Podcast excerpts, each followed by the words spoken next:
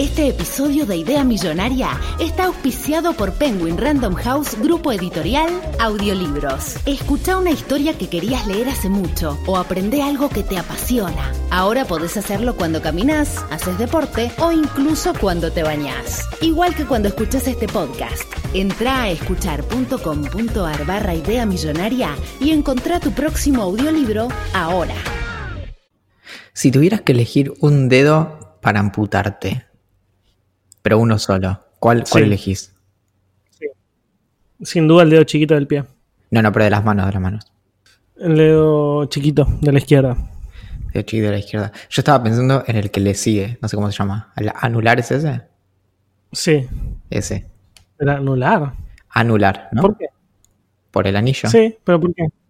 No, no, no, no sé, pensaba, porque el otro me parece como que queda medio desbalanceado. Entonces ahí ese lo, lo careteas mejor. Puede ser, ¿eh? Bueno, te lo cortamos primero y me decís tu experiencia y después me lo corto yo.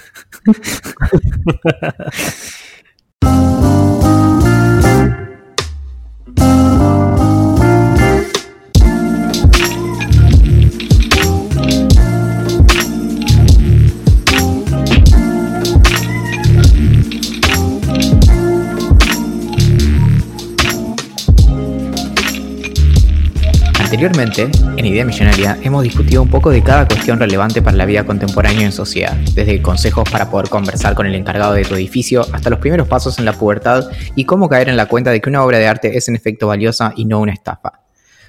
Sobrevivimos a la adquisición de un pase de temporada del Clash Royale y al juego completo de Spider-Man, destejimos el telar de la abundancia y recuperamos la tradición franco-argentina de cocinar comidas deshidratadas. Además, vivimos el segundo evento de Idea Millonaria en persona y recuperamos la bufanda perdida. Supimos convertirnos en imanes y pegarnos en tu heladera y sacamos fotos con cámaras viejas solo para sentirnos un poco más queridos en redes sociales. Preparamos tragos y tragamos preparados, anduvimos en bicicletas, en autos eléctricos y en cuatro patas. Viajamos, volvimos y exploramos el cerebro de Bill Gates. Nos encerramos nueve años en un sótano y nos obsesionamos con comer fideos adentro de una horma de queso. Pero este es el momento de hashtag soltar, de pasar de página, de ventilar el acolchado, de pisar el pasado, de abrir la ventana para que soplen aires de cambio, porque este es el final de temporada de Idea Millonaria. Mi nombre es Valentín Muro, sí, como el cantante de ópera. Y en la cabina del piloto gritando ¿Dónde está el piloto? me acompaña el antídoto para esta rabia, la pluma que le falta al plumero, es el sol cuando aparece, es Axel Marazzi. Muy, ¿sabés qué? Boludo, es una presentación increíble incluso para presentar el podcast.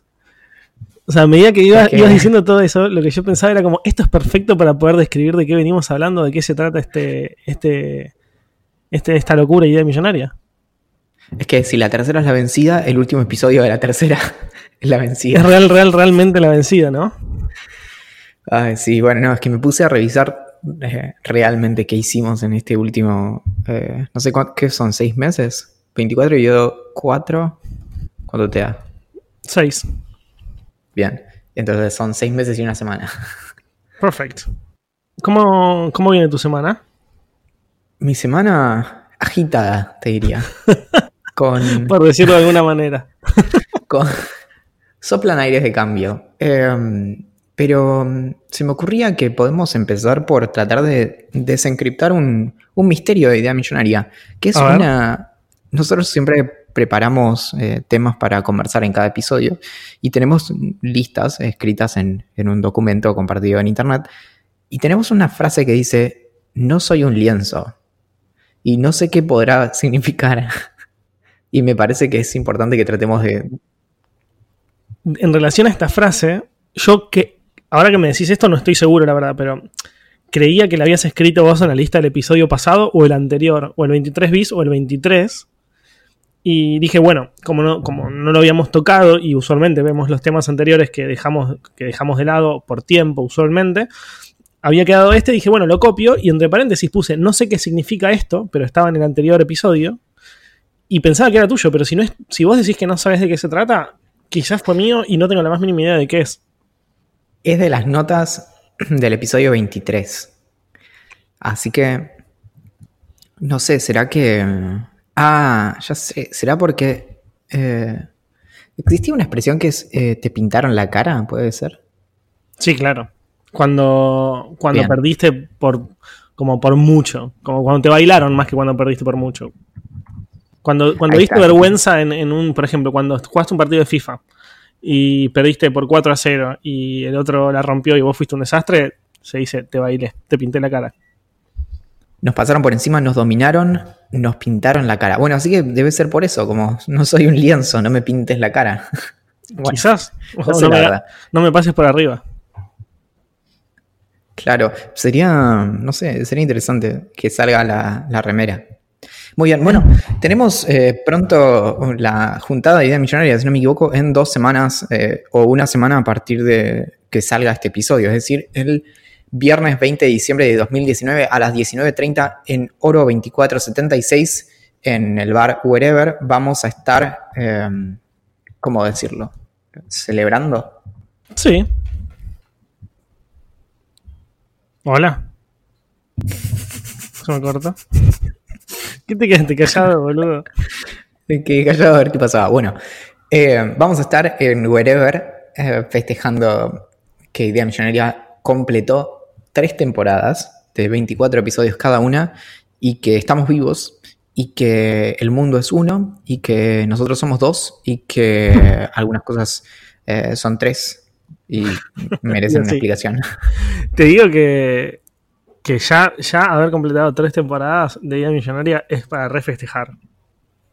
Porque no sé cuántas temporadas va a tener, ni, ni, cuántas temporadas imaginaba que iba a tener al principio, pero mm, setenta y pico de episodios, no sé, ¿cuántos son? 24 por 3, más uno especial, 73 episodios, es realmente un montón. Son 73 semanas non-stop de haber grabado esto.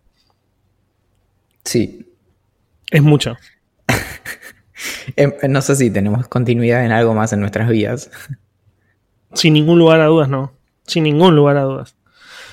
Bien, bueno, me, me, contaron que va a haber eh, payasos en, el, en la juntada, así que va, es probablemente una, es una banda que hace, hace música, es un género que yo no conozco mucho, pero se llama eh, K-pop, creo, algo así, puede ser, que es como eh, música pop coreana, si no me equivoco, así que bueno, estos son unos, unos payasos que se dedican a, a eso, y, y, también parece que, que va a haber eh, degustación de, de frutos secos. Ah, sí. Sí, es otra gente. muy bien, combinan muy bien con el whisky. Sí, y claro, no, por eso. Y además, bueno, va a haber eh, probablemente una demostración en vivo de cómo hacer un, eh, un compost en bolsillos de tu pantalón. Básicamente consiste en no lavar nunca el pantalón y ir tirando todo ahí. sí, pero es, importante ponerle algunas eh, como cáscaras especiales y tener las lombrices. Bueno, nada, va a ser bastante interesante, así que bueno, se pone, se pone. Bien, me gusta. ¿Sabés que empecé una serie de la que vos sabés mucho más que yo, porque estuviste investigándola para hacer el, podcast con Fio Sargenti, reemplazando a Luciano Banchero? Empecé Watchmen. Y voy por. Terminé el sexto capítulo, o sea, tengo que empezar el séptimo capítulo. Si no me equivoco, salieron ocho hasta ahora, ocho o nueve. Y falta solamente uno más para el final de la temporada. Y es una temporada sola. Y me pasa algo que van seis capítulos, si son diez en total, voy más de la mitad de la temporada.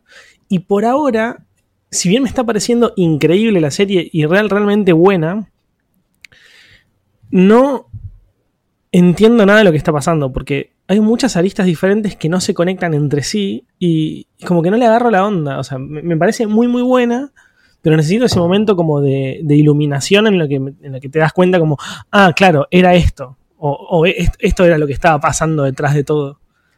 Eh, no sé si a vos te pasó lo mismo o yo simplemente soy un boludo y no entiendo nada de lo que está viendo.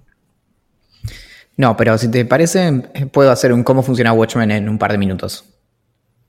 Me encanta.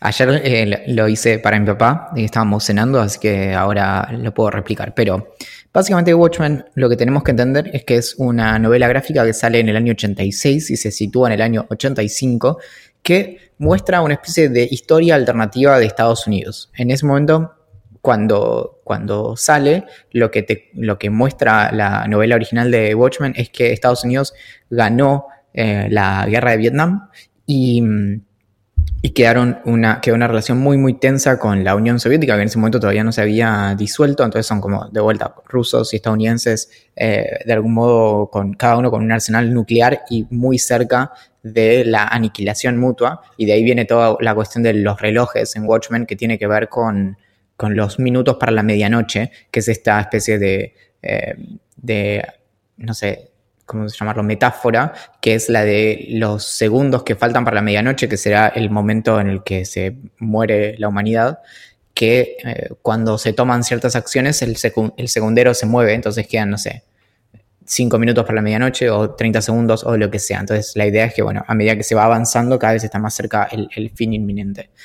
Y mm, y tiene, es, toda una crítica, sobre todo es una crítica política a eh, cuestiones como el pensamiento conservador y por otro lado el pensamiento progresista y demás, y sobre todo esta cuestión que es la cuestión fundamental, que es la de hacer justicia por mano propia. Entonces, cuando Watchmen, en, la original, te muestran a un grupo de, superhéroes que en realidad ya se disolvió hace varios años, ya no están más activos, que esos son los, los Watchmen justamente, y toda la historia comienza con el asesinato de uno que era uno de los Watchmen, pero que también era del grupo anterior, que era un grupo de eh, justicieros enmascarados de los años 50, que se llamaban los Minutemen, y de vuelta aparece la cuestión del tiempo ahí, que...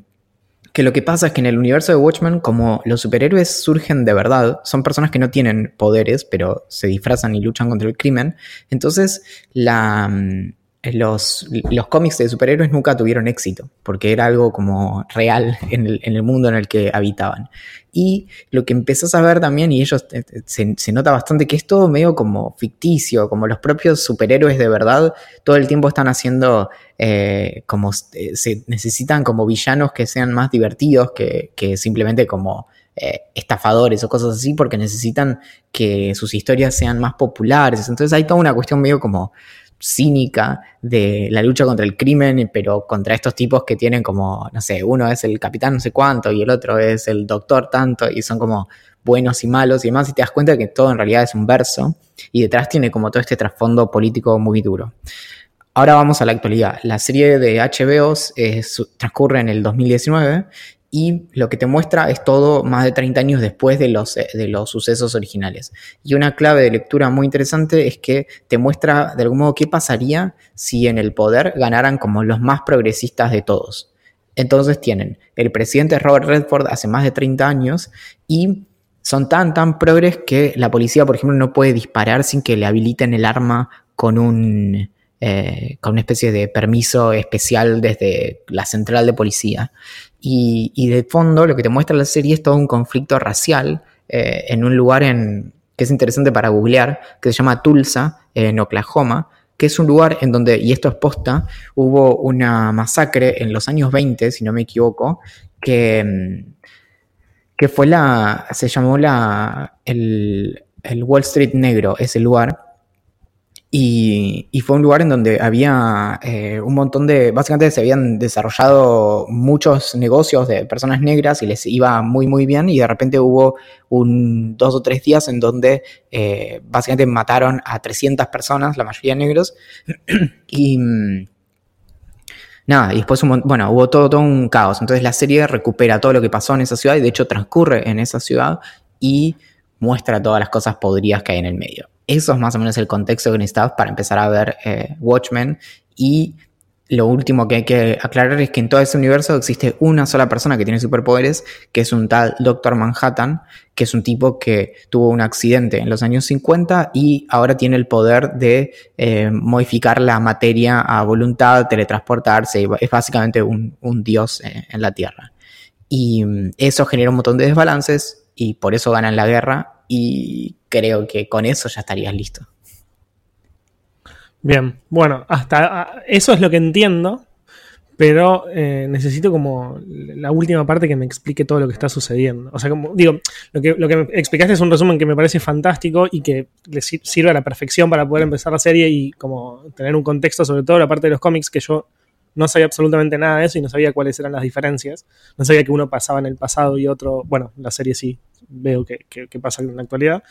Eh, pero bueno, quiero, quiero, quiero ver los, estos, estos dos capítulos más que tengo disponibles o tres para, para poder entender bien qué está pasando. Tipo, porque estoy muy atrapado, hace mucho que no me enganchaba con una serie de la manera en la que me enganché con Watchmen, porque está muy bien filmada, está actuada de una manera espectacular, pero no sé, me falta esa partecita. Es que aunque no entiendas nada, querés saber qué es lo que está pasando. Y ahí lo que te puedo decir es que en el capítulo 6 y, eh, perdón, 6, 7 y 8 se empieza a destrabar todo y ya en el capítulo 8 me digo que no queda mucho misterio para el final de la serie. O sea que ah, bueno, entonces... es, satisfactoria en ese sentido y las cosas empiezan a tener sentido como muy rápidamente. Claro. Bueno, genial. Entonces me faltan dos o tres capítulos como para terminar de entender todo, todo el trasfondo. Exacto. Quería mm, eh, traer algunas secciones de esta temporada que dejamos atrás y una es conocimiento contemporáneo para un mundo que se nos escapa de las manos y te quería contar algo que yo la verdad no me lo esperaba pero para nada. ¿Cuántas uvas hacen a una botella de vino? Es una gran, gran pregunta. Sabes que no tengo la más mínima idea, pero no, no, ¿me puedes decir mil o me puedes decir 14? Bueno, 14 es muy poquito, pero me puedes decir mil o, o, o no sé, 100 y te voy a creer. 700. 700 uvas hacen una botella de vino. Yes. Muy bueno. Y Bien, me encanta. Nada, bueno, ahora se igual más preparados para lo que se viene. Para tomarlo.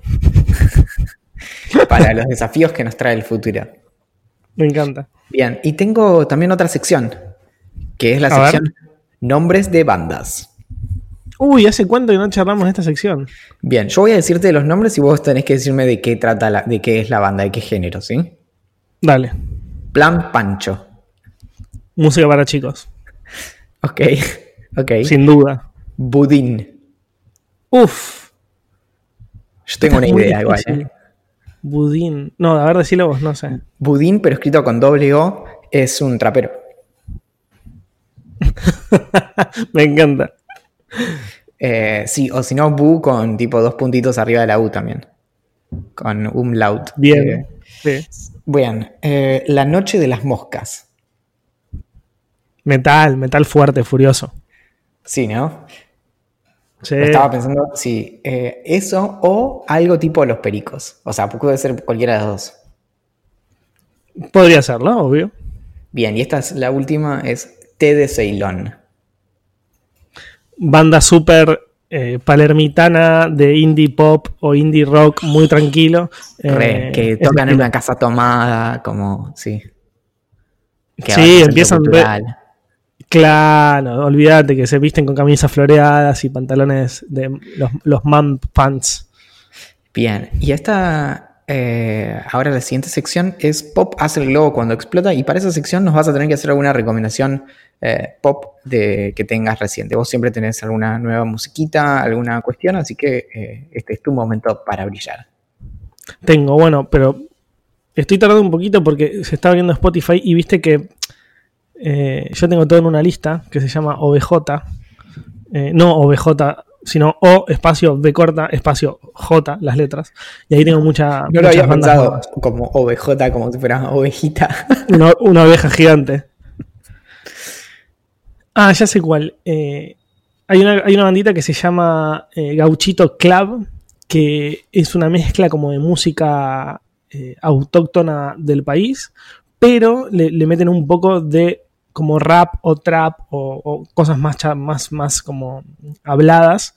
Eh, es un grupo de pibes, jóvenes, también muy palermitana, que está muy interesante. Hay un tema que se llama La Pibita, que es el más famoso que tienen, que está real, realmente copado y lo recomiendo mucho. Así que pueden ir por ahí. ¿Cómo se llama? Gauchito Club. ¿Cómo suena? Muy bien. ¿Y esa hace cuánto la conoces? ¿Cómo? ¿Esa hace cuánto la conoces? Mm, y esta, ponele que la conozco hace unos dos meses, porque había puesto mi lista de música y cuando termina, viste que como que automáticamente Spotify te arma una radio de, temas relacionados o de canciones de, estilo relacionados a lo, que, a lo que venís escuchando. Y mm, puso este tema a la pibita y me quedé re como entusiasmado escuchándola, la puse un par de veces. Hay colaboración de Simón Sayeg en ese tema, que es el cantante de Perras on the Beach, que recomendé muchas, muchas veces eh, la banda, que entre paréntesis ahora se separó y... No. No se separaron en realidad. Se tomaron un- como una especie de tiempo para proyectos personales y demás. Son bandas que suelen volver, ¿viste? Les está. Ah, pará, boludo, muy bueno, mira cómo llega esto.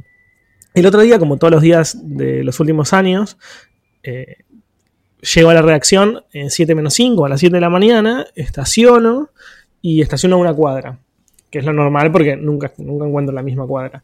Estaciono, cruzo Álvarez Tomás y cuando estoy cruzando veo a media cuadra un pibito con esas remeras eh, muy hiponas, viste, que tienen como colores eh, como, eh, como desteñidos Sí, sí, sí. sí. de mucho. que tienen un nombre, antes lo conocí, ahora no me lo acuerdo, la verdad. Eh, y, y una gorrita, y con una mochilita, unas gafas, obviamente muy de gira, porque eh, se notaba que estaba medio de gira, fumando un pucho. Y lo medio que lo reconozco y digo, ¿No es tipo Batik? sí, Patik o Batik, algo así. Batik, creo que es. Exactamente. Y digo, yo este pie lo conozco, ¿de dónde lo tengo? ¿De dónde lo tengo? Entonces empiezo a caminar un poco más lento porque yo él estaba un poco más lejos de mío, entonces quería como que se acerque para saber de dónde lo tenía. Y cuando, se hace- o sea, cuando lo veo pasar, era el bajista de Perros on the Beach, que si no me equivoco, el día anterior había sido, no, no sé si domingo, creo que fue domingo, sí, yo lo vi el lunes, había sido como el recital de despedida, el último recital, antes de tomarse este tiempo para hacer proyectos personales. Eh, así que el pibito se, fue que, se ve que se, se fue de gira a enfiestarse por, la última, por el último recital de su banda. Todo muy Palermo, ¿viste? Y ahora llega una eh, sección especial que se llama ASMR. Ah, ya sé qué significa eso.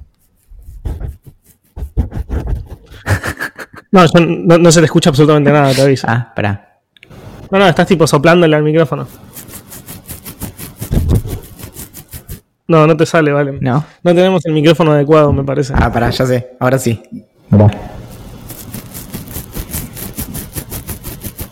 ¿Estás hablando? No. Ah, ¿qué estás haciendo? Este- Yo pensé que ASMR era hablarle muy, muy despacito al micrófono. No, no, es hacer soniditos. Era el sonido de, de rascarme la barba. ¡Ah! No, entonces no entendí. Bueno, pensé que era no importa, pero esa, esa fue la sección. Y ahora, te- ahora tenemos otra, otra sección que es eh, la de debates y desempates. A ver. Eh, vamos a, a ver, eh, temo que estemos de acuerdo, así que voy a tratar de no estar de acuerdo con vos, porque si no esto va a ser muy, muy aburrido, pero bueno. Muy aburrido.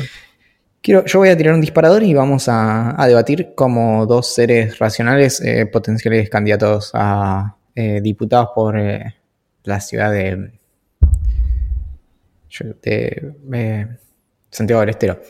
Los grafitis son arte tanto como las obras en museos. Yo creo que algunos grafitis son arte tanto como las obras en museos. Bien, No todos los grafitis. Si yo agarro un, un- un aerosol y pinto una pared con una frase o hago un dibujito y me voy a mi casa, no creo que eso sea una obra de arte como lo es una obra de arte en un museo.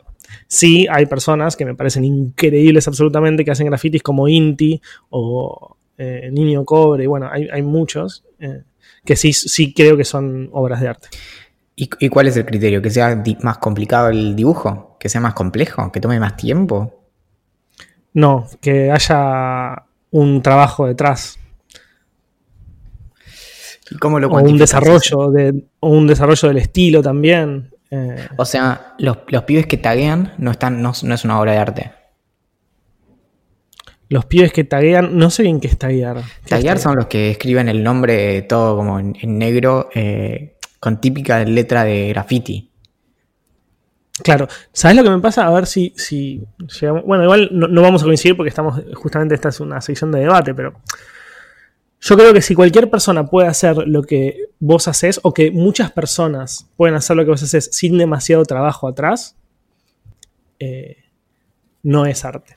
Y lo de taguear, yo creo que hay debe haber algunos chicos que taguean. Yo la verdad es algo que nunca en mi vida eh, perseguí el tema este del ta- o sea, como ver obras así de, tags, no sé cómo se dice la verdad, pero este tipo de arte, eh, estoy seguro que hay pibes que deben ser increíbles haciéndolo y seguramente otros que eh, como que hacen lo mismo todos. Y muchas veces que yo veo este, estos tags en la calle, digo como algunos me parecen muy interesantes y otros digo como, ah, bueno, debe estar aprendiendo. Entonces, ponerle que no sea arte o que es arte, pero ahora... Claro, bueno, ese es mi tema. Yo no te podría responder qué es arte y qué no es arte. ¿Son criminales? Los que... Y depende. Yo conocí muchos artistas callejeros. Claro, es que nunca te voy a decir blanco y negro porque para mí nada es blanco y negro. Pero yo conocí muchos artistas. yo conocí muchos artistas que, que encontré pintando en la calle y, una vez como que me generó eso de como, che, ¿estarán pintando y los dueños de esta casa no saben? Y me decían, y muchos me contestaron, no, mira, la verdad hablamos con, el dueño de la casa, la, pared era increíble, le preguntamos si podíamos hacer eh, una obra, le mostramos qué íbamos a hacer y el dueño de la casa nos dijo, sí, hacelo. Ahora, si venís a mi casa y me traías la puerta del portón, yo creo que criminal es mucho, pero no me parece algo correcto. la verdad no me parece un criminal ese pibe, pero no me parece bien. Es que ahí está, como hay muchas obras que se hacen de hecho en, grandes paredones sin permiso porque a veces es difícil conseguir el permiso y demás. Y ahí está, en, el criterio termina siendo del dueño de la pared y es, es raro también. Porque, bueno, te digo, es, es, un debate que es complicado, sobre todo por esta cuestión que, por ejemplo, los circuitos de graffiti por lo general son atractivos turísticos y las ciudades que los tienen por lo general les juega a favor tener eso porque de hecho promueve por ejemplo moverse eh, a pie por distintas zonas. Entonces eso le da cierto valor em, económico a la zona. Esto de hecho sucedió en, en eh, Williamsburg en, en Brooklyn que es una parte del distrito de Brooklyn, en donde hay muchos grafitis, es donde lo que se asocia con los hipsters y demás, y eso le da valor a la zona. Entonces tenés eso, y son obras que en realidad se hicieron, si se quiere, en sentido estricto, sin permiso en la mayoría de los casos. Claro. Bueno, y Banksy pasa un poco eso, o sea, nunca hizo una obra con permiso, o ponele que sí, no sé, pero en general hace obras sin permiso y, una de sus obras, que esa que, que era no me acuerdo si la chica del globo estaba enmarcada en un cuadro muy lindo, qué sé yo, eh, se autodestruyó y se vendía no sé cuántos millones de dólares. Y obviamente que es considerado arte y obviamente que te interpela y obviamente que te hace pensar y demás. Pero es lo que, es lo que decías vos, o sea, se hicieron todas las obras de manera ilegal. Claro, acá esto en, Inglaterra, una cosa que dijo un juez es que dice, este, sería equivocado de mi parte no reconocer que algunos ejemplos de, las, de estas obras muestran un importante talento artístico, pero el problema es que están hechos así, eh, encima de la propiedad de un montón de personas sin su consentimiento y eso es directamente vandalismo. El problema de eso es que muchas veces termina definiendo el arte eh, según el dueño de la pared. Entonces, si a mí me gusta eh, lo que vos hiciste es arte, eh, y si no, es, fue vandalismo sobre mi pared. Nada, es, bastante interesante. Sí, es un debate interesante. Y también esto... Nada, como, como, como seguidor de, alguna, de algunos artistas callejeros o, o de grafiteros y demás, eh, ojalá que un día se levante Inti y haga una obra en la puerta de mi casa o Banksy. Pero, pero no, no, es lo habitual. No, lo más probable es que escriba a alguien que te tague y ponga tipo eh, Guachiturreito. Claro. Exacto. Muy bien. Bueno, las redes sociales impiden la buena comunicación. Antes de tomar posición en relación a esto, quiero decir que esta es una gran, gran, gran sección que deberíamos tener en muchos episodios de la próxima temporada. Y ahora, para tomar posición, estoy a favor de esa premisa. Las redes sociales impiden la buena comunicación. Mamita, a ver, defienda su punto. Sobre todo, algunas redes sociales en particular. Yo, cuando la leí, estaba pensando en Twitter. Eh, es así, así otra vez depende para mí, pero bueno. Claro, porque estoy usando mucho Instagram últimamente y como los mensajes a través de Instagram son privados y permiten como mandar audios y escribir mucho y demás, como que te permitirían explayar una posición eh, de una manera correcta. Pensando en Twitter, no, en Twitter es terrible para debatir porque primero hay personas que opinan sin saber absolutamente nada. También en la vida, pero en la vida es mucho más fácil, en la vida real quiero decir, es mucho más fácil de desactivar eso. Y en Twitter, además, tenés un montón de otras personas que están leyendo lo que estás publicando, que piensan que pueden saber algo eh, y, que están seguros de que lo saben y que no están dispuestos a cambiar de punto de vista, que, nada, hace que escale muy rápido el tema este de eh, debatir algo. Como, no sé, como lo estamos haciendo nosotros de la manera más simple. Vos quizás ahora me, me, mostrás tu punto de vista y termino diciendo como no, bueno, las redes sociales no impiden la buena comunicación. Pero en Twitter eso no pasa, nadie como nadie, nadie está abierto a debatir realmente. Todos están en plan como esta, esta es mi posición y esta es mi razón. Y, no, esta es mi, esta es mi posición y es la razón.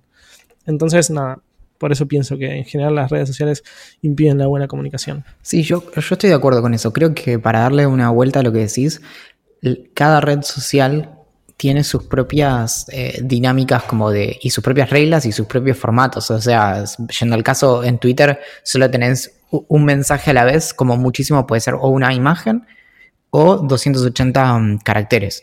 Entonces, eso es un, eso condiciona la comunicación y muchas veces entonces la, impide, porque es cierto que hay muchas cosas que son complejas y que realmente no se pueden resumir en un par de tweets, como Em, que, de algún modo el hecho de que Twitter esté reducido a 280 caracteres lo que hace es que eh, vos pienses que, como ese es el formato todo podría reducirse a eso y en realidad hay cosas que son complejas y que nada, requieren de, otro soporte.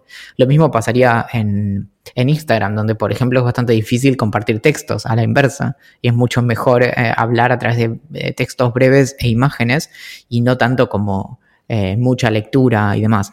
Entonces, el problema acá también es de fondo qué significa la buena comunicación. Y en ese sentido, supongo que yendo a una, como una definición muy, muy eh, primitiva, lo que tenés es que la buena comunicación es aquella en la que el mensaje que quiere enviar el emisor llega de manera lo más fiel posible al receptor. Y en ese sentido, las redes sociales por lo general distorsionan eso, porque yo quiero decir algo y termino diciendo otra cosa, entonces no hay buena comunicación. Banco. Bueno, al final no hubo tanto debate en esto. Bueno, no es que no hubo debate, sino que pensamos más o menos lo mismo. No, por eso esto va, esto va directo a eh, Idea Millonaria, el libro. Y por último, tenemos eh, bailar. ¿Debería considerarse un deporte? Em, me parece, o sea, mm, hay, hay baile artístico poner en las Olimpiadas. O sea, es considerado un deporte. Parte del baile al menos. Deporte es una actividad reglamentada, normalmente de carácter competitivo y que puede mejorar la condición física de quien lo practica y además tiene propiedades que lo diferencian del juego. Claro. No sé, a mí me parece que, bueno, a vos te referís al baile ¿En qué sentido? ¿Bailar cumbia, ponele? Supongo que sí, sí. Bueno, yo creo que no, que no debería ser considerado un deporte. Pero el motivo es este, porque no hay reglas. en todos los deportes hay reglas establecidas. Y vos no me vas a venir a decir a mí cómo tengo que bailar cumbia, porque bailo como quiero. Entonces, pienso que no, ese es mi punto de vista. No, claro, entonces en algún sentido el baile parece ser como una práctica deportiva y no un deporte, si eso se admite. Claro. Aunque estoy viendo que existen eh, distintas disciplinas como el baile deportivo, baile de salón de competición, el dance sport y el baile de competición. Bueno, al final se considera un deporte. Claro, lo que pasa es, supongo que es eso, que es el, baile mm, como eh, como regulado. Creo que por ejemplo cuando la gente juega al fútbol, sigue más las reglas del fútbol, aunque esté jugando, que cuando alguien baila, aunque esté bailando. ¿Cómo? Claro, cuando una persona juega al fútbol o cuando personas juegan al fútbol, por lo general siguen por defecto las reglas del deporte. Ahora, cuando una persona está bailando ah, porque escucha música que le gusta, por lo general está haciendo lo que eh, se le canta, ¿no? Exacto. Bueno, más o menos lo que dije yo. Bien. Y ahora, para mi próximo truco, eh, vamos a editar esta parte después.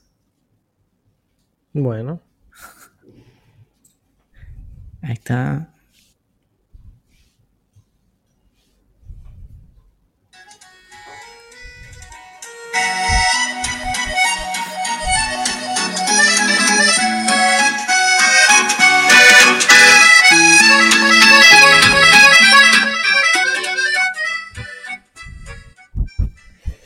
¿Vinieron ellos? Por eso estamos.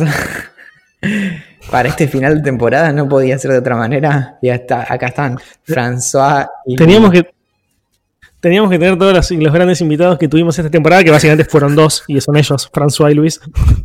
Exactamente. Pero bueno, eh, ¿quién nos trae François? François. Tengo una muy fácil, muy fácil, que es increíble. Y no la hago tanto como me gustaría, porque suelo colgar un poco, la verdad, con esta. Pero lo que hay que hacer es una papa blanca grande, de las grandes, la, eh, la pones sobre una madera y la cortás hasta casi, no casi, hasta un centímetro o dos antes de que, se, de que efectivamente la termines de cortar. ¿Me, ¿Me, explico? O sea, como haces como un corte al lado de otro, dejándole como gajos sin terminar de cortarla.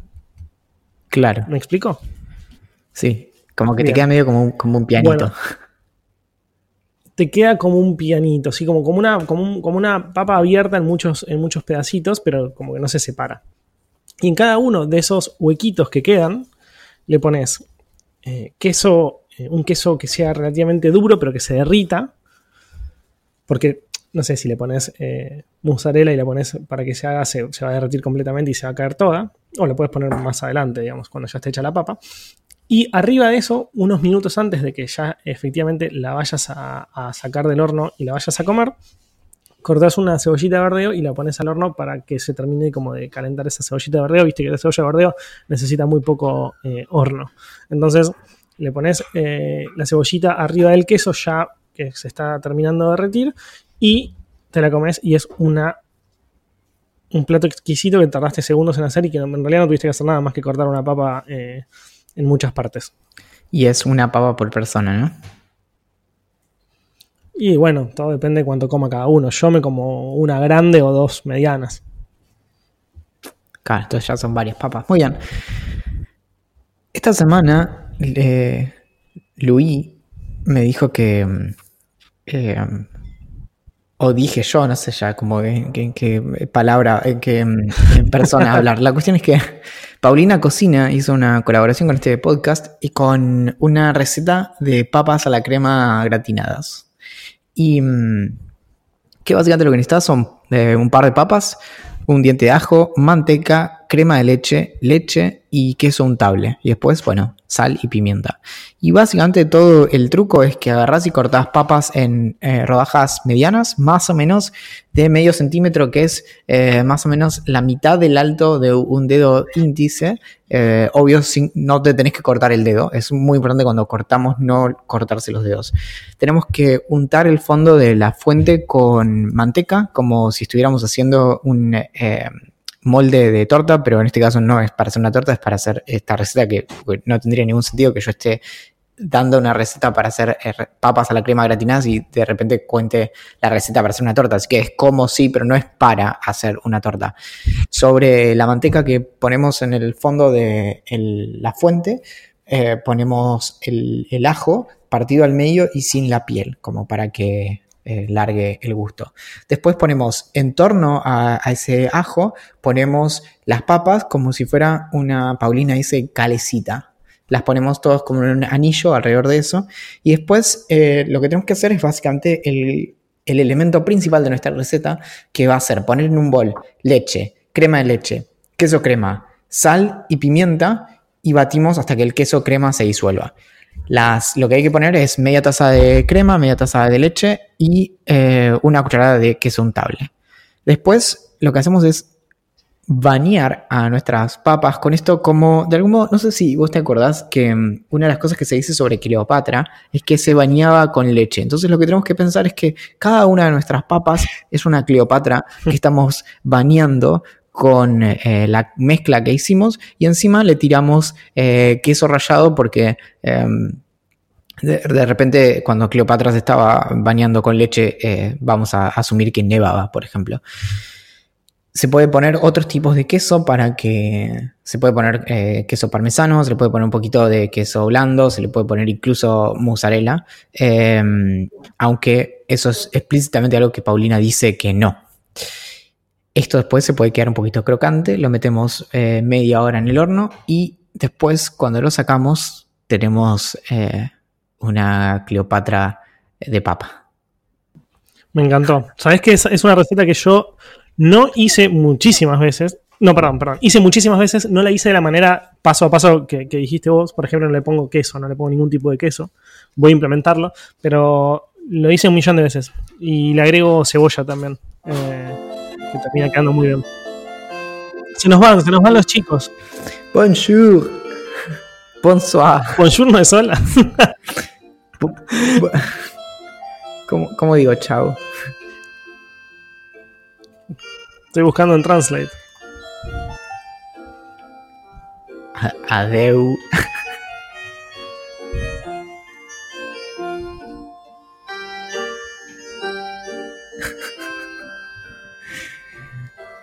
No nos vamos a poder despedir nunca. Au revoir, au Ah, revoir. ¿Cómo llama? au, revoir. Au revoir. Ah, au revoir, au revoir. Ahí está. Au Bueno, revoir. muy bien. Y ahora em, tenemos eh, una sección de esas que no prendieron, pero la vamos a volver a traer. Y que es, ¿no te molesta cuando, y esta vez, eh, cuando estás en el cine, estás viendo una película, estás recopado, se prende fuego y te dicen, bueno, te tenés que quedar tranquilo, no perder la calma, hacer una fila, y vos lo único que querés es ver cómo termina la película? ¿Vos te querés quedar incluso cuando está prendiendo fuego todo? Es que, imagínate, si encima son altas las chances de que te mueras, es, pre- es preferible morirse al menos sabiendo cómo se termina la película. Claro, por lo menos si me voy a morir, no me rompa los huevos, déjame. Exacto, bueno. Y mm, en este episodio dije muchas veces bueno. ¿Por qué no ponemos de moda decir estamos- malo? ¿No, ¿No dejarías un poco como en offside a todo el mundo si de pronto estás diciendo que decís malo? Sigamos otra cosa. Y, y en la mitad de la frase otra persona, como malo. Malo. malo, malo. Paso la vida diciendo que te quedan a trompadas tres veces por día. Puede, puede ser. Ay, me encantaría que alguien nos diga, bueno, hice la prueba. Y quiero decirles que estoy usando el malo como usaría el bueno. Y. mm, Está bien. Claro. y no funciona. Claro. Bueno, lo mismo. ¿viste? Algo que me divierte mucho es viste, cuando las personas hacen E, pero en otro idioma, que incluso personas que hablan en castellano, pero que entonces cuando están hablando te dicen E, y cuando hablan en inglés dicen como um. Y- Sí, obvio. Muy bien, bueno. Malo. Muy bien, malo. Merece una explicación. Vasos de whisky durante la grabación de un podcast.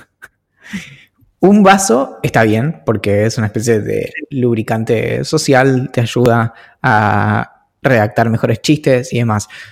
Dos vasos empiezan a patinarse la lengua, los, los conceptos se quedan ahí eh, atragantados en, en los eh, orificios de la nariz. Tres vasos merecen una explicación. Y tres vasos de whisky en un podcast de una hora merece una explicación, sí, es bastante. Sí, muy bien. Sí, tenemos. Tenemos. te- tene- te-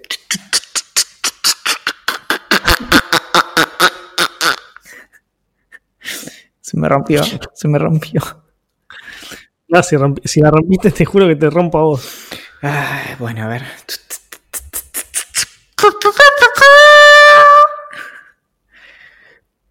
Pregúntame.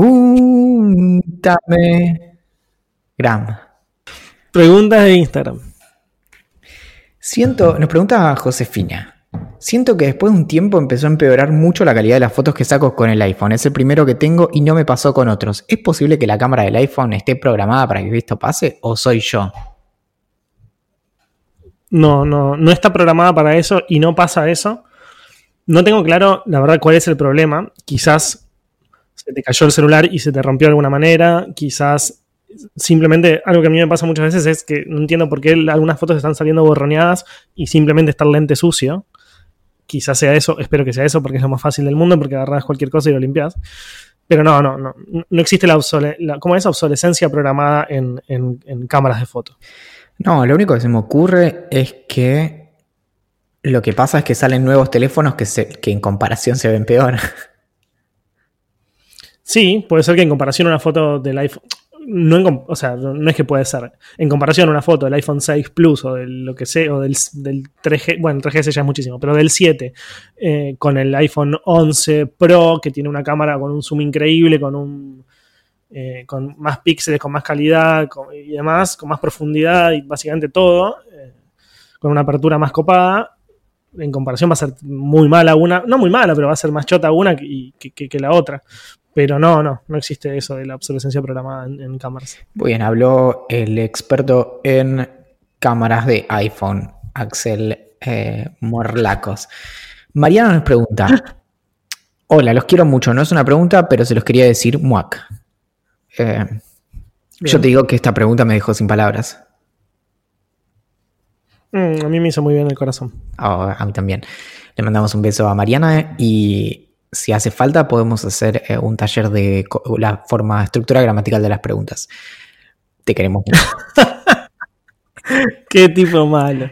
Nico pregunta: ¿Qué es lo que más extraña del consumismo de los 90? Uf, es una gran pregunta, gran pregunta.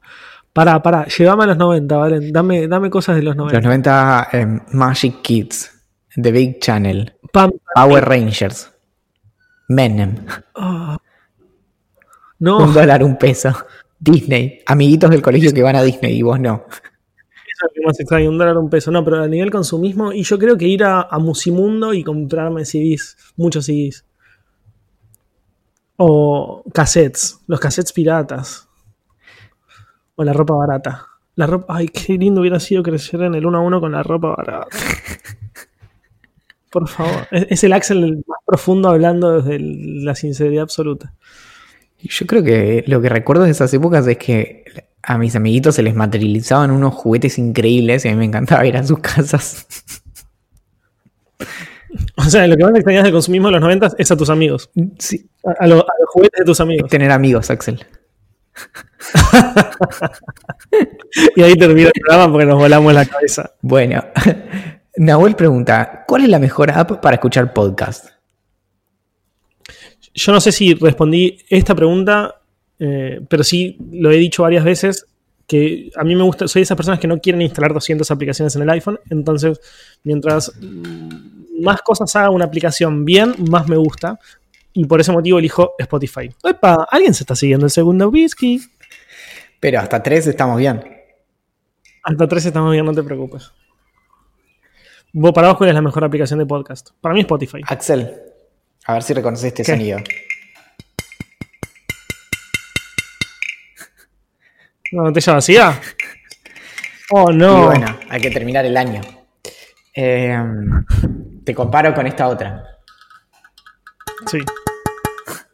Así, ah, sí, me gusta más. Bien. Yo escucho, uso solo Spotify y a duras penas escucho podcast. ¿Tienen otros podcasts pendientes de hacer? Tenemos varios, de hecho tenemos varios que llegaron al punto de haber sido propuestos, haber sido aprobados y haber sido eh, solo eh, pendientes de que nosotros los grabemos. Y, pero el 2020 parece que viene con todo, así que con todo va a venir también la nueva oferta de esta dupla podcasteril que ha dejado nos decía que algo, algún podcast vamos a hacer nuevo, seguramente. Yo solo voy a decir que el año que viene vuelve Westworld. No hay nada que me haya hecho pensar tanto en los últimos tiempos como Westworld. Va, como hacer el podcast de Westworld. Bueno, Watchmen le pegan el palo igual. Bueno, agradezco no tener que pensar eh, tanto, tanto Watchmen como tienen que hacerlo Fio y Luciano. A diferencia del podcast que nosotros hicimos de, Westworld, Placeres Violentos, el podcast de Watchmen lo graban para que salga en el mismo momento que sale el episodio. Entonces ven los episodios antes, entonces no tienen acceso a lo que nosotros teníamos, que era Reddit. Es decir, tienen que hacer toda la investigación y todo por su propia cuenta. Nosotros teníamos poco menos de un día entre que salía el episodio y salía y grabábamos el episodio nuestro para poder investigar todo lo que otras personas habían dicho al respecto. Pero eh, si hiciéramos algo así, tendríamos que, básicamente estar al tanto de todos los detalles nosotros, viendo episodios que además no podemos volver atrás ni podemos em, ni podemos analizar cuadro por cuadro porque eh, no, no tendríamos acceso a eso. Es increíble y es dolorosísimo. Qué fuerte. No, no, sinceramente me costaría mucho, mucho hacer el- placeres violentos de esa manera. Realmente, porque hay mucho muy. Hay mucho muy escondido en esa serie. Hay mucho detalle que, es lo que vos decías. Nosotros lográbamos verlos porque había miles de personas en redes sociales como Reddit que observaban eso en parte por nosotros y nos, y nos permitía analizarlo mucho más fácil. Pero seguirlo tan de cerca sin poder repetir el episodio y demás porque lo están viendo en exclusiva, wow. Nos pregunta Seba si vamos a ir trajeados a la idea millonaria en persona y yo lo empecé a pensar. El único problema en relación a eso para mí, a mí yo ya lo dije varias veces, lo dije la vez que grabamos el podcast donde explicamos que habíamos ido al casamiento de Banchero. Eh, a mí me encanta vestirme de traje porque me, me siento lindo, o sea, me gusta. Mi único tema es que eh, hace mucho calor para estar en camisa, entonces me da un poco de fiaca y camisa y corbata. Uy, es verdad. Pero si no, iría sin ningún tipo de problema. No lo había pensado. Ahora ya se me acaba de, se me fueron todas las ganas. Feche nos pregunta, en el medioevo, ¿qué trabajo tendrían? Uy, Dios, me gusta pensar que sería una especie de guerrero superpoderoso, pero seguramente eh, tendría una granja o algo así, porque me matarían en cuestión de segundos. A mí me gusta todo lo que es eh, hacer cosas con metal, tipo ser un herrero y de esos que están como pa, pa, pegándole y haciendo como una, una espada y eso. No, no sé si, si tendría lo que hace falta para hacer eso, pero lo digo como, wow, sí, como, ¿qué quieres ser cuando seas grande? Herrero en la Edad Media. Buenísimo. Qué lindo les queda el combo sonrisa más camisa blanca, dice Micaela. Bueno, gracias. Gracias, Mica. No solemos sonreír mucho, la verdad. No, yo so- por lo general no, no salgo con. No salgo con sonrisa porque. Porque la transpiro mucho y se mancha. Sí, sí, no salgo con sonrisa puesta. Ah, bueno. Nos pregunta eh, Timo Carbone. Opinión sobre el final de Silicon Valley. Yo lo vi. Vos creo que no estabas ni viendo esta temporada. No, no, yo dejé de ver Silicon Valley hace más o menos una temporada o dos. No, no me atrapó, no me gustaba. El humor no me atraía tanto. Había un personaje solo que Bueno. me gustaba mucho, que es el de pelo largo, que ni siquiera me acuerdo el nombre. Pero nada, la dejé. Pero bueno, Se opinamos. fue, ese personaje no está más. No, ¿en serio? No, no digo el de Aviato, digo el otro. El actor que se llama Martin Starr. El final de Silicon Valley a mí me gustó, está bien, es un buen cierre para la serie, me parece que llegan a meter un montón de, de chistes y de eh, resolver un montón de cuestiones. Obviamente la serie podría tranquilamente haber seguido durante, mm, durante infinitas temporadas porque, porque el tipo de cosas a las que mm, parodian constantemente están saliendo. Por ejemplo, hubiera sido hermoso que en un episodio de Silicon Valley hicieran más chistes sobre el lanzamiento de- del último Cybertruck de Tesla y demás. Y me parece que la serie deja un vacío y sería interesantísimo que salga algo parecido, pero no sé, no lo veo. La verdad me gustó mucho y creo que está bien. Y la serie en general, si la tomamos como una totalidad, cierra, está muy bien. O sea, no, no, no pasó algo donde quede fuera de lugar el final, ni siquiera la última temporada. Creo que en general es una serie muy, muy equilibrada. Paréntesis, el personaje que yo decía es Guilfoyle. Claro. Mauro pregunta, si pudieran ser Olivia por un día, ¿qué harían? Duermo todo el día. Mm, eh, muerdo la cabeza de un ratón. Bueno, siempre tan dulce. Mafefu pregunta, ¿cuál es la tortuga ninja favorita de cada uno? No recuerdo que lo hayan dicho. Donatello. Michelangelo. Solo porque me acuerdo del nombre. Enzo pregunta, ¿cómo hago para conseguir los libros si no puedo ir a la idea millonaria en persona? Es una gran, gran pregunta, Enzo. Axel te la va a responder. En minutos la producción se va a estar comunicando con vos y vamos a resolver ese inconveniente. Pero hago la aclaración porque alguien más también nos preguntó esta semana. Nosotros ponemos el- los eventos de Día Millonaria en persona porque nos encanta que vengan y nos digan, chicos, nos encanta el podcast y nosotros decir como, ay, sí, no tenía idea, pero en realidad secretamente estamos pensando así, sí, obvio, sí es el mejor podcast del mundo.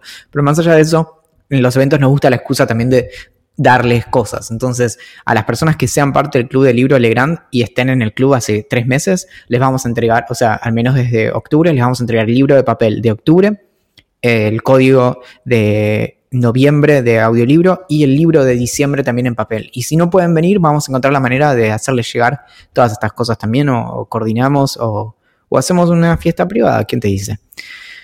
Marcos pregunta: ¿Acaso estoy viendo a los hombres de negro? No.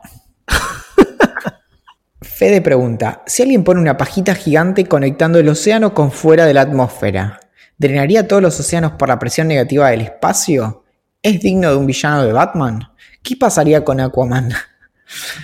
A ver, seguramente hay un montón de... Ah, claro, ahí el cálculo que tenés que hacer, y esto, lo estoy diciendo, vos pensás que te lo está diciendo alguien que ni siquiera terminó la carrera de filosofía, o sea que estoy hablando de física, nada, tenerlo en cuenta, pero lo que se me ocurre es que el problema que tenés ahí es que tenés que ir en contra, por un lado, tenés una puja entre la gravedad, que es lo que hace que el agua baje, y la presión negativa del espacio, si eso en este caso aplicaría. Pero no sé si tiene presión negativa, es el, vacío. No sé, claro, no, claro, sí, sí, sí, funcionaría bien. No sé, eh, pero como hay un montón de personas que escuchan este podcast y son infinitamente más brillantes que Axel y yo, y si Axel y yo de, de alguna manera muy extraña tuviéramos un hijo y ese hijo le enseñáramos a leer y escribir a los ocho meses y terminara la universidad antes de los 10 años, igual ese hijo sería menos brillante que una persona promedio. Entonces, fíjense si alguien sabe la respuesta a eso y nos la puede contar. Pobre pibito.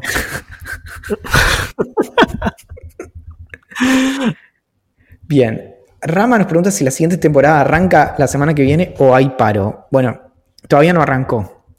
De hecho, no sabemos si habrá próxima temporada, ¿verdad? Seguro que hasta ahora las tres temporadas anteriores arrancaron la semana siguiente a cuando habíamos terminado el último capítulo. Pero esta no. Calculo, que no sé, que tendremos que verlo. Santi pregunta, ¿Valen? ¿Te afecta la pirotecnia? Sin ofender, por supuesto. Es una linda pregunta y no, no me ofende. Sí, esa pregunta me parece que estaba muy, muy fuera de lugar.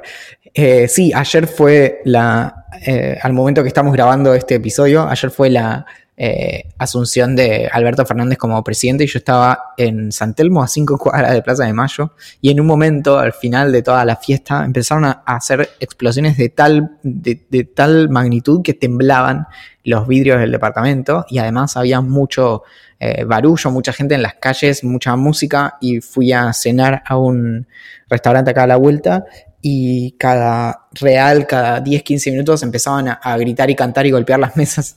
Así que yo la pasé bastante mal con eso.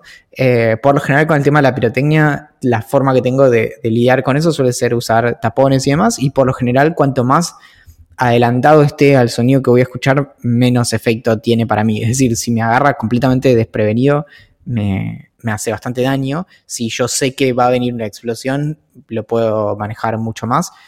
Y no, de cualquier cosa puedo dar un seminario acerca de pirotecnia y valentines. ah, esta es muy buena. Es la mejor. Te digo que esta gana como una de las mejores preguntas de la temporada. Mariana pregunta: Si tuviera una fiesta de disfraces y tuviéramos que disfrazarnos de a dos en pareja, ¿de qué se disfrazarían? Eh, es una muy buena pregunta. Pinky cerebro. Pinky Cerebro es buena. Renny Stimpy me parece buenísima, aunque muy retro. Sí. Em, ¿Cómo se llamaban estos de los de MTV? Que hacían. Eh, baby, baby, ¿Cómo es? Baby Some Badhead. Eh, Badhead, sí. Ahí está. Baby Some Badhead. ¿Qué más? Baby em, Badhead es muy buena, te digo, ¿eh? Es bueno. yo, yo, no, voy a mentir, googleé y, hay uno en particular que me parece increíble. Si, mm, no sé si vos la conocerás, la foto esa de Britney Spears y mm, Justin Timberlake, que están ambos, no sé si fueron una entrega de premios o dónde, que están vestidos todo con ropa de jean, de, de pies a cabeza, o sea, tipo un gorro de jean, una campera de jean y así. No sé si lo viste. No, no, pero lo voy a buscar ahora. Voy a buscar Britney Jean. Pone Britney, Justin, Jean. A ver, y Justin. Me faltó. Ahí los vas a ver perfecto porque aparecen. Sí. Yo lo estoy viendo. Bueno, así. así me, así Es horrible. Pero así reba en una fiesta. Y quienes te conozcan se van a estallar de risa. Es increíble. El problema es conseguir. Bueno, nada. Necesitas que jean y camisa de jean. Y el problema es el sombrero. Y bueno, se hace. De alguna no manera. cons- Ah, y acá vi gente disfrazada de esto. De este disfraz de, de Justin y, y Britney. Viste, nada se nos ocurre por primero. Claro, es increíble. Si no, como. Ya sé, se- disfrazarse de un culo y un calzón. Me gusta. Como- y sí, si no, como un anillo y un dedo. Un anillo y un dedo muy buena, ¿eh? Un anillo y un dedo es bueno. Claro, te, te- tenés que ver cómo ser transparente en el medio, pero bueno. Eh, medio bardo. O, claro, o, o todo el anillo, eh, en vez de que el- la parte del círculo, de, como hueca del anillo, esté en el medio tuyo, está como atrás tuyo. Entonces vos estás como 90 grados girado del anillo, ¿entendés? Como- Sí, entiendo, entiendo. Si no te iba a seguir explicando como si estuviera apoyado el anillo en el costado. Bueno, eso. Wow, bueno. Y, mm, y entonces creo que, que este episodio, nada, es eh, el momento en el que tenemos que, que finalmente contarlo, ¿no? ¿Qué? El secreto. ¿Qué secreto? Ese que, que prometimos un montón de veces y, nu- y nunca dijimos. No sé de qué estás hablando. Bueno, está bien. Eh, no, lo voy a contar. La verdad es que